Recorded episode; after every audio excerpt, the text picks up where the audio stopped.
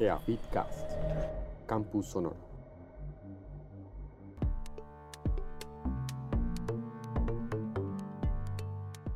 Como parte de las actividades de Momento Docente, el encuentro de los profesores eafitenses convocado por la Vicerrectoría de Aprendizaje, se comparten conceptos y experiencias relacionadas con el rol que tiene la evaluación en el proceso de aprendizaje.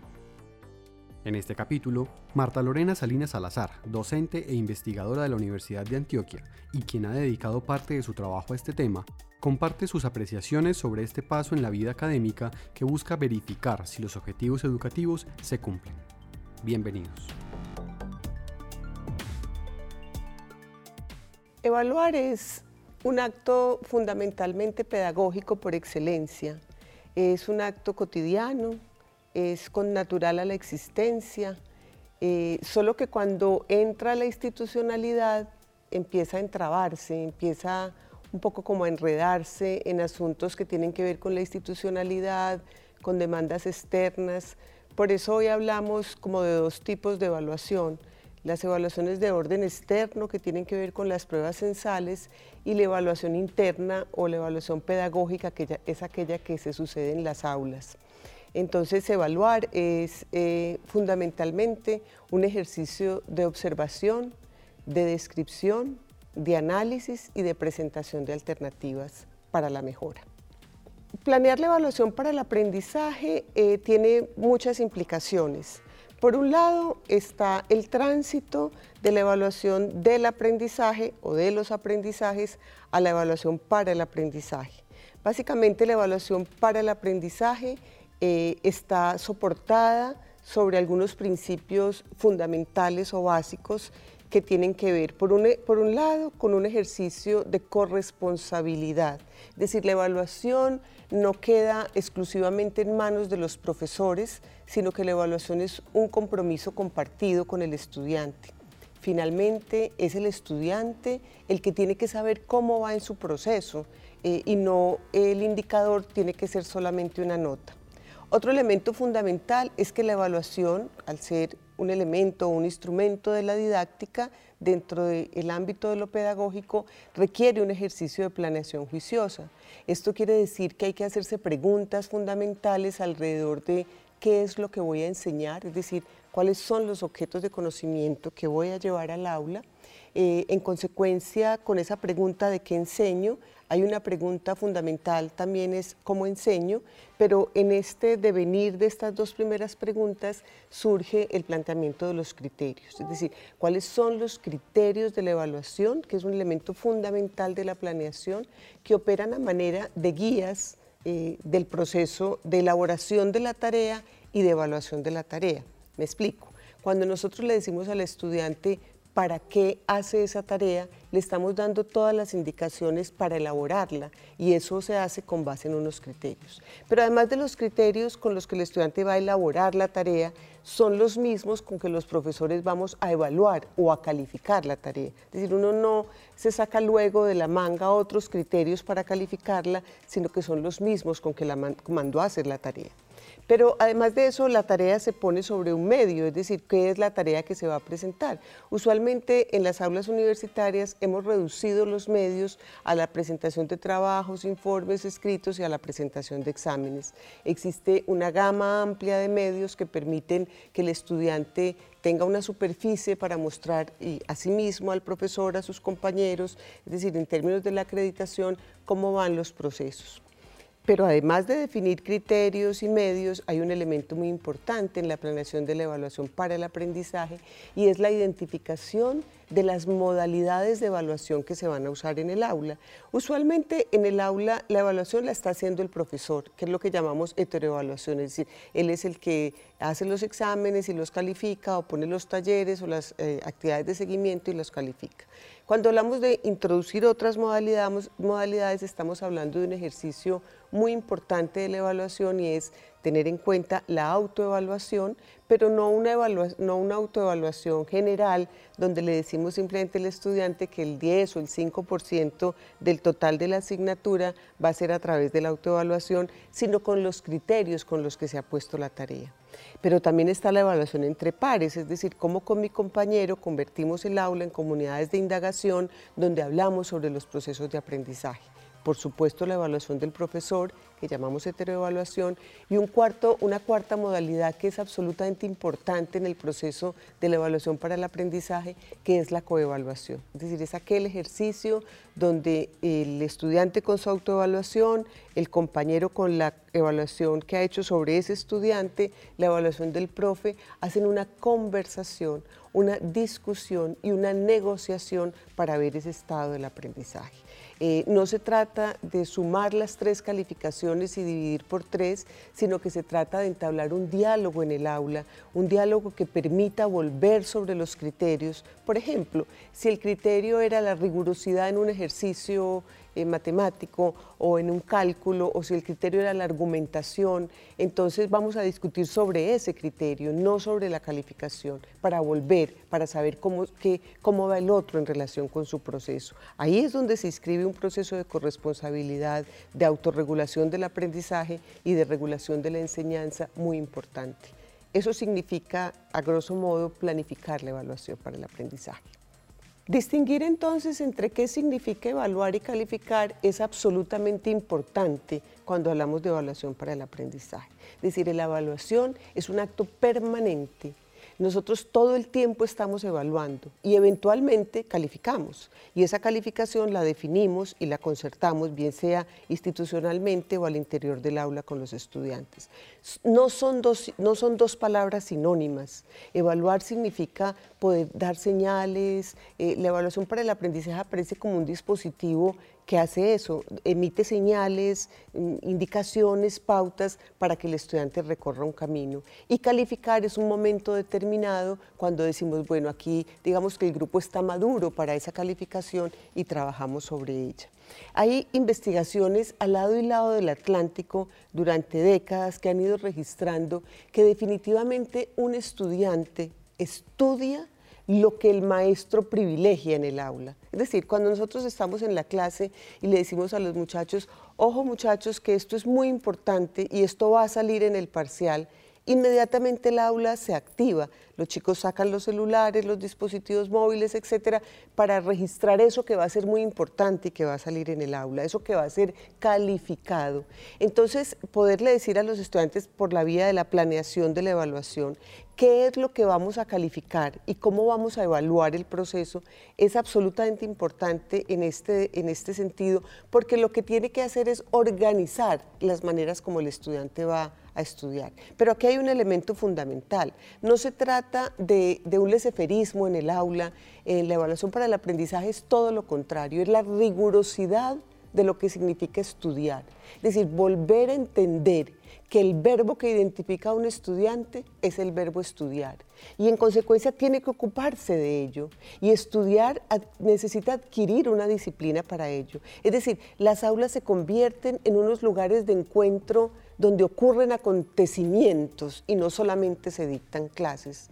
Y esos acontecimientos como encuentros circulan también alrededor de que el estudiante al aula lleva algo, lleva algo de lo que tiene que ver con su propio proceso, con el proceso de los compañeros y es entrar al campo de producción de la ciencia.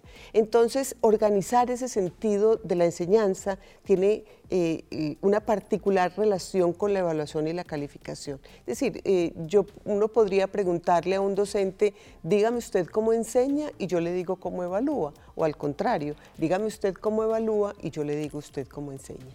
Creo que hay un asunto eh, que ha envenenado la evaluación en las aulas y tiene que ver con asumirla como un asunto técnico-instrumental. Es decir, eh, la evaluación desde hace muchas décadas, en aras a volverla objetiva, eh, la trasladamos rápidamente a la estadística y la sacamos un poco del ámbito del humano. Entonces, sacarla nos ha también desligado de que la evaluación es fundamentalmente un asunto ideológico y es un asunto de poder.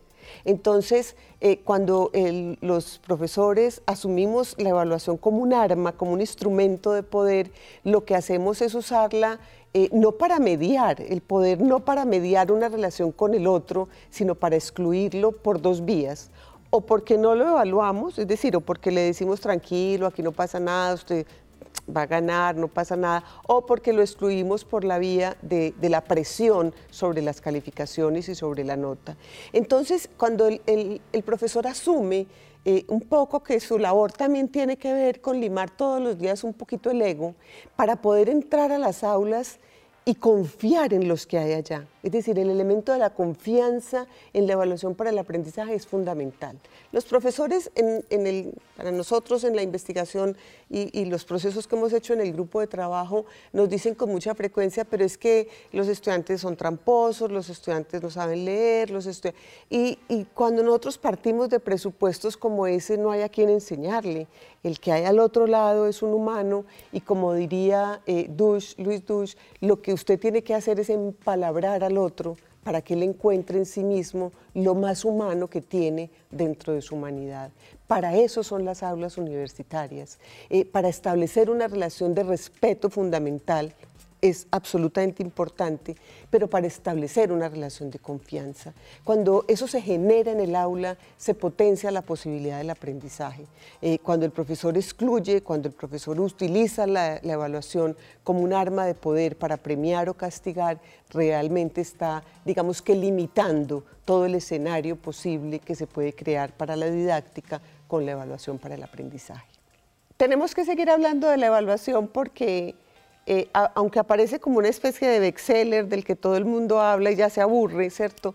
Eh, hay una frase que nosotros eh, hemos identificado entre otros muchos colegas y es cuando los profesores nos dicen es que ser profesor es lo mejor que me ha pasado en la vida, ser profesor es maravilloso, me pagan por estudiar, etcétera. Es decir, la frase está, digamos que rodeada de otra serie, otra serie de de palabras muy importantes. Pero lo peor de todo es tener que evaluar o calificar, porque se sigue asumiendo como un sinónimo. Eso sí es una especie de tragedia llegar a ese espacio de la calificación porque se ha separado. Entonces tenemos que seguir hablando de la evaluación porque la separamos. Es decir, por un lado va a enseñar y hay unos momentos específicos para hacer la evaluación o para sacar las calificaciones. Lo que queremos decir es que esos momentos no están separados, no hay momentos, mejor dicho. Hay eh, eh, encuentros para la enseñanza, encuentros para la formación y el aprendizaje, el mismo encuentro en el cual la evaluación y la calificación están inmersos en ellos. No hay un momento específico. Así nosotros tengamos un día para hacer el parcial, la evaluación ha, ha, cooptado los espacios del aula permanentemente, los encuentros, para que el momento del parcial, de sacar la calificación, sea un momento oportuno, sea, un momento en que los estudiantes en su gran mayoría han entendido la lógica de esa calificación. Pero eso implica que el estudiante se comprometa, eso implica una rigurosidad al interior del aula, es decir, yo no puedo cambiar mis prácticas de evaluación si no cambio mis prácticas de enseñanza.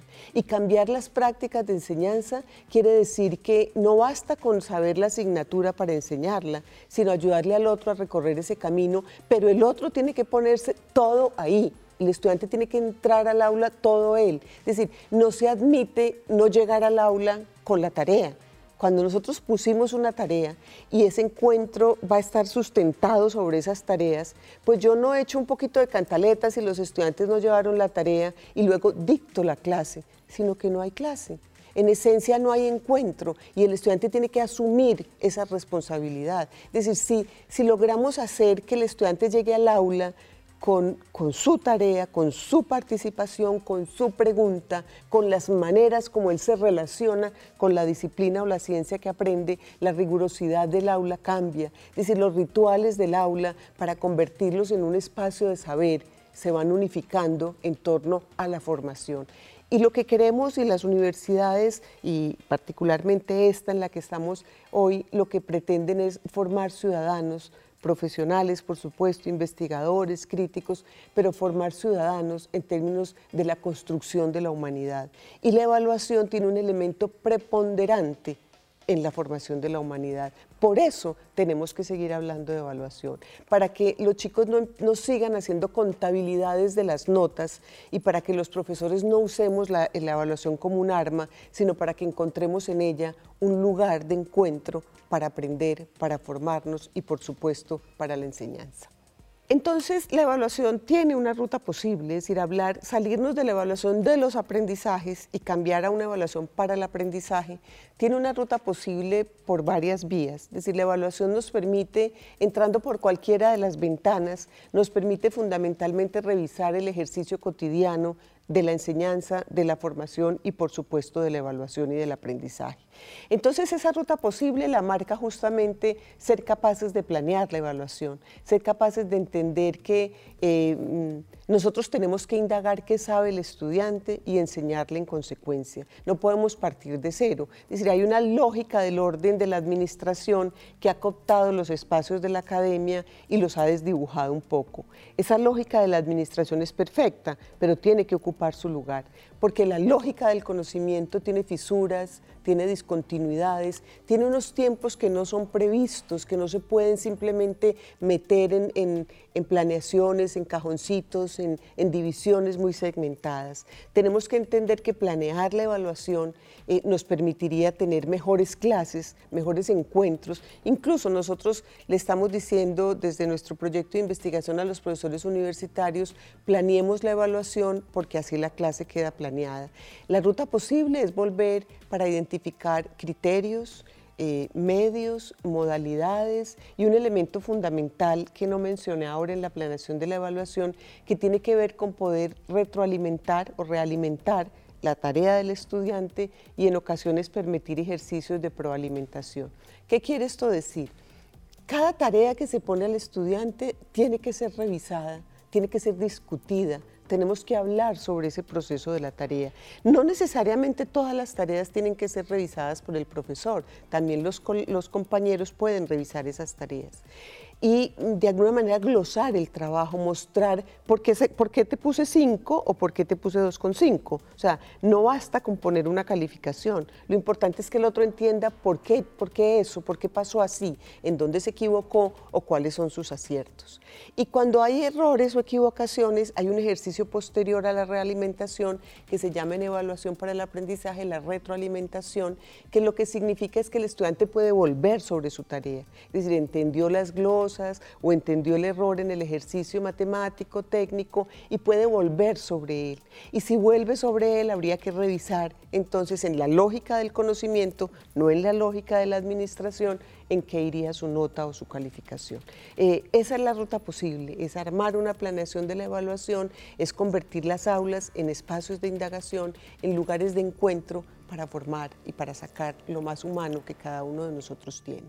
Eh, enseñar es, como diría Pedro Ortega, ayudarle al otro a responder su pregunta, es responder la pregunta del otro. Pero es probable que el otro, es decir, nuestros estudiantes, no tengan muy clara la pregunta.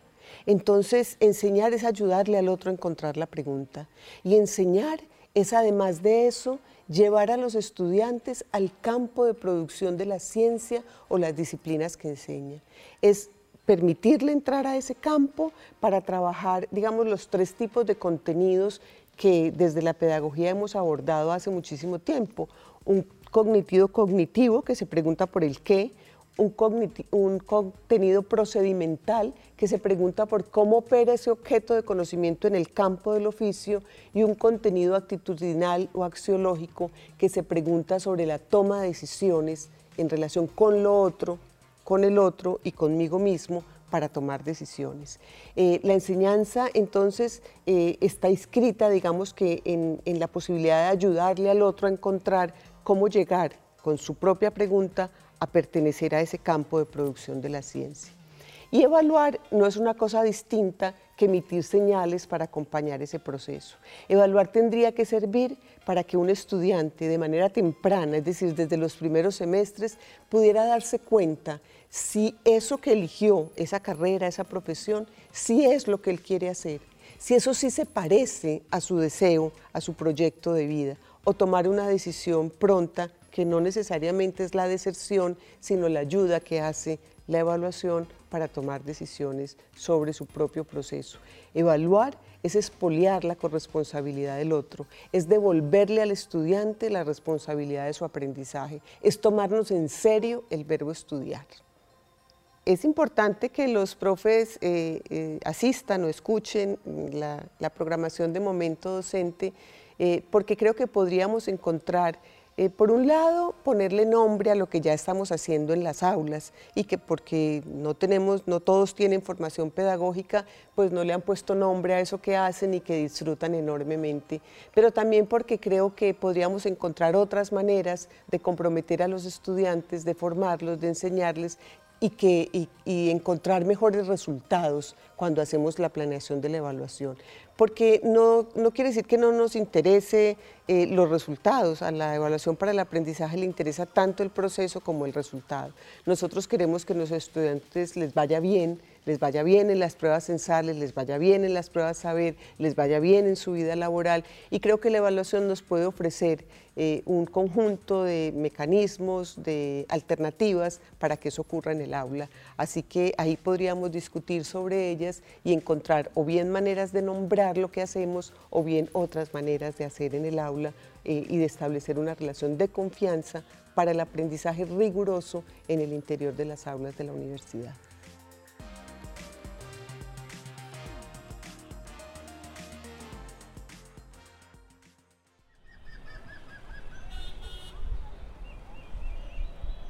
EAFITCAST, Campus Sonoro.